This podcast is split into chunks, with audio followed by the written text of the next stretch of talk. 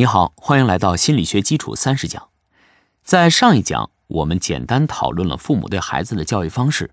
在讲述中，我一直是以父母为教育的主体，并没有区分父亲和母亲。哈，我们常常听到有人说中国的女性是丧偶式育儿，但是另外一方面又有人说男主外女主内是天然的家庭角色分工。今天这一讲呢，我想从心理学的视角带你重新理解父亲在教育中的角色。在实际生活中，我们经常能听见这样的话：老婆对老公说：“你整天只知道在外面忙，回到家里不是上网玩游戏，就是看电视，孩子的事你一点都不管。”哎，这个时候老公回答：“我白天工作很累的，而且俗话说男主外女主内，带孩子本来就是妈妈的事儿啊。”老婆这个时候抗议了：“孩子是跟你的姓，谁说只是我的事儿了？我也要工作，这太不公平了。”哎，这个时候老公会安慰道。让我带也可以啊，但是我又粗心又没有耐心，把孩子带坏了可怎么办啊？女人比男人细心，你带孩子带的比我好多了。你看，从这番对话中你可以看出来，男人往往认为带孩子是女人的事与自己没有关系，只要自己在外面挣到足够多的钱，能够养这个家庭，丈夫的任务就算完成了。在前面几讲中呢，我们从进化的角度谈到男性和女性在繁衍后代的分工。男人的主要身份是资源的竞争者，首要任务是为了养育后代争夺资源。所以从这个角度上出发，上面的对话中，老公的话听上去的确有点道理。但是，随着文明的发展，社会的进步，生存和繁衍已经不再是人类的唯一使命了。因此，男性在养育后代中的使命就不再是提供庇护之所以及饱腹的粮食了。那么，父亲的使命究竟是什么？下面。我们分别从东方和西方的智慧来讨论一下这个问题。教育这两个字最早可以在殷墟出土的甲骨文中找到。我在文稿中为你准备了“教育”两个字的甲骨文图示，你可以点击查看。甲骨文中的“玉”由左右两部分组成，左上方代表的是正在用乳汁哺乳婴儿的母亲，右下方是在襁褓里的孩子。左右结合起来，示意的是母亲抱着襁褓里的孩子，正在给孩子哺乳。也就是说，在古人眼中，母亲的职责是给孩子提供食物和爱的依恋，以保证孩子的健康成长。而教育的“教”这个字呢，比较复杂，由三部分组成。字的左下方代表的是一个离开襁褓、已经可以四处奔跑的孩子，是学习的主体；左上方代表的是学习的材料，而右边。是一个拿着棍棒的手，左右结合起来，这个示意是一个拿着棍棒的手正在教孩子学习知识。更有趣的是，在甲骨文中，这个拿着棍棒的手同时也是父亲的“父”字，也就是说，是父亲拿着棍棒教孩子学习知识。所以啊，在东方的传统智慧中，教育是父亲和母亲都要承担的工作，但是他们的分工有所不同。母亲的主要职责是育。爱给孩子，特别是在襁褓中的婴儿提供食物和爱的依恋，让孩子能够心智健全和身体健康。而父亲呢，则需要教会孩子各种知识和技能，让孩子能够成为一个自食其力的人，一个独立的人，一个对部落或者社会有用的人。总结一下，在东方的教育智慧中，父亲对后代教育的使命不仅是必不可少，而且非常的关键。所以古人云：“养不教，父之过。”而不是养不教母之过，这就是东方的智慧。在上一讲，我们谈到东方和西方在教育理念上的巨大差异，但是在父亲在后代教育使命上，东西方达成了惊人的一致。西方的教育心理学家认为，父亲不仅是保护者和教育者，更是孩子成长的榜样。从社会学习理论的角度看，父亲对孩子性别认同、性格形成和社会角色定位有着非常重要的作用。在性别角色和性别行为方面，虽然父母双方都会起作用，但是父亲的作用比母亲的作用要更大一些。对于男孩，父亲提供的是直接的榜样。心理学中，把男孩喜欢和母亲待在一起的现象称为俄狄浦斯情节，所以呢，也有人把俄狄浦斯情节称为恋母情节。其实呢，这不是弗洛伊德的精神分析学派想要真正表达的意思。在弗洛伊德最开始提出的俄狄浦斯情节中，男孩不是恋母，而是娶母，也就是说，娶自己的母亲为妻子。此外，这个理论还有另外一半，那就是杀父，哎，也就是杀死父亲。所以，正宗的俄狄浦斯情节是杀父娶母。弗洛伊德的这个想法是受到了一个古希腊神话传说的启发。俄狄浦斯是古希腊神话传说中的一个王子，他在无意中杀死了生父，娶母为妻。弗洛伊德以此来阐述男孩是如何来获得自己对男性的认同，也就是男孩对母亲会发生爱恋，因此为了取得母亲的爱情，就需要与父亲竞争，由此取代父亲占有母亲。但是呢，男孩同时又很现实的意识到父亲比自己更强大有力，因此要取代父亲，那么就要模仿父亲，超越父亲，变成一个更强的父亲。从而博得母亲的爱，通过在心理上以父亲自居，把对父亲的恨转为模仿父亲的行为和态度，于是男孩就成长为一个男性。事实上，如果男孩在四岁前失去父亲，那么他有可能会成长为一个缺乏攻击性、有女性化倾向的男性。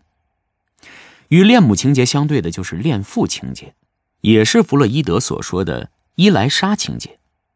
这个情节来自于古希腊神话中的艾列屈拉公主，因为她的母亲和母亲的情人合伙谋杀了她的父亲，所以艾列屈拉公主杀死了自己的母亲，替父报仇。所以，对于女孩而言，父亲是她寻找未来丈夫的榜样，这也是我们常说的“女儿是父亲的前世情人”。此外，父亲还给女孩提供安全感。如果女孩在五岁以前出现了失去父亲的情况，那么她在青春期与男孩交往时，就可能会出现焦虑、羞怯或者无所适从。所以在性别认同上，父亲的作用就是榜样。对于男孩，他通过努力成为一个更强大、更优秀的父亲而成长为男性；而女孩呢，则以父亲为模板去寻找未来的丈夫。如果说孩子的性别认同是通过孩子的主动模仿来获得的，那么孩子的性格塑造则需要父母的互动，这些互动可以是来自家庭游戏的互动，比如讲故事啊、玩玩具，也可以是外出旅游、打猎等等。在这些以任务完成为导向的互动中，父母与孩子进行亲密接触，让孩子以主动的和兴奋的方式来解决问题或探索未知的世界，从而逐渐从互动中收获自信和快乐。但是呢，父母在这个塑造孩子性格的过程中，他们传递的信息是不一样的。母亲更多的是让孩子学会关心别人、温和善良，而父亲教授的更多的是坚强、勇于冒险、热情乐观。母亲通常是通过讲小白兔与大灰狼的故事等比较安静的方式来与孩子互动。在这些安静的互动中，母亲传递的是无微不至的细心、温暖和共情，让孩子认识到人的柔软、脆弱和敏感。认识到人对安全的需要和对爱的归属，所以母亲和孩子更多的是建立依恋的关系，让孩子在遇到痛苦的时候，更多的从母亲那里去寻求安慰。对于孩子而言，母亲就是安全的港湾，而父亲呢，通常是通过激烈对抗的游戏或者对陌生情景的探索来与孩子互动。在这些刺激性的活动中，父亲让孩子逐渐形成刚毅果敢。敢于挑战和对抗挫折的能力。美国耶鲁大学的一项研究表明，由父亲带大的孩子智商会更高。为什么呢？道理非常简单，因为母亲通常教会给孩子的是日常生活中各种物品的使用方法等，而父亲经常从事家庭中修理车辆、机械、电器等的操作，使孩子对动手操作产生浓厚的兴趣。而动手操作推动了孩子的想象力、感知能力、创造力的发展，同时激发了他们的探索精神和求知的欲望。所以，父亲和孩子形成的关系不是像母亲那样的依恋关系，而是一种激活关系。这种关系诱发了孩子对外部世界的好奇，而成功探索的经验又使得孩子获得新的信息，从而对未来的陌生环境表现出勇气，促进孩子的外向发展。这也是为什么没有父亲的家庭，孩子特别害怕走出家门与其他人去交往。此外，父亲与孩子的互动也帮助孩子扩大社会活动范围和社交内容。因为男主外女主内的这个社会分工，父亲一般具有比母亲更加广泛的交际面。同时呢，因为父亲需要承担更多的社会责任，因此他的人生观、价值观也会更加宏观和长远。所以，孩子与父亲的交往可以让他们见识到更多的人和事，让他们学到父亲与其他人之间平等的、和谐的交往，并潜移默化的受到其父亲交往方式和交往技能的影响。这有助于孩子在进入学校和社会之后，懂得更多的交往技巧，为以后打下一个良好的基础。研究表明，在缺乏父亲的家庭里，孩子会有更多的反社会行为，比如说撒谎、盗窃、斗殴等。同时，他的智力、记忆等认知能力也发展的比较慢，学业成绩也较差。所以，对于孩子而言，如果母亲是他的避难所和安全的港湾，那么父亲就是他迈向未知世界的号角和战鼓。东西方的教育智慧都明白无误地表达了同一个观点。父亲不能缺席孩子的教育。大量的研究表明，父亲不仅是孩子性别认同的模板，也是孩子社会认同的榜样。孩子的世界观、他的交友、婚恋、职业选择，以及他的使命、生命价值等等，都有父亲打下的深深的烙印。同时呢，父亲还参与塑造了孩子的性格，特别是自控力、坚毅、责任感、自信、乐观、积极向上等对未知环境和世界的好奇心和征服感。这些离不开父亲的塑造。我们常说母爱是伟大的，是崇高的，但是母爱本身不能替代父爱。只有把母爱和父爱完美的结合在一起，才会使孩子在刚柔并济、和谐完美的成长环境中，在更多的安全感和征服感中健康成长。今天留给你的课后思考题是：回顾一下你自己的成长历程，你的母亲和父亲分别在你的成长和教育中。发挥了什么样的作用呢？讲到这里，我们已经到了第三模块的尾声。在第三个模块里，我原计划用七讲，哎，但是最后却不得不用了十讲来谈论了人与人之间的最亲密关系：性伴侣、恋人、夫妻、父母。在这些描述不同类型亲密关系的名词中，我们更多体验到的是一种责任。这种责任有来自于远古的传播基因、繁衍后代的性冲动。也有近代才与婚姻产生关联的男女之间的爱恋与陪伴，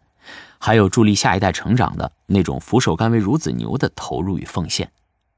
在这责任中呢，重要的不是远古的性冲动更强烈，还是恋人之间的情感更深厚，又或者是父母与孩子之间的父爱如山，母爱如水。重要的是我们如何在人的生物使命中去找到一个平衡点，从而古今相融，刚柔并济。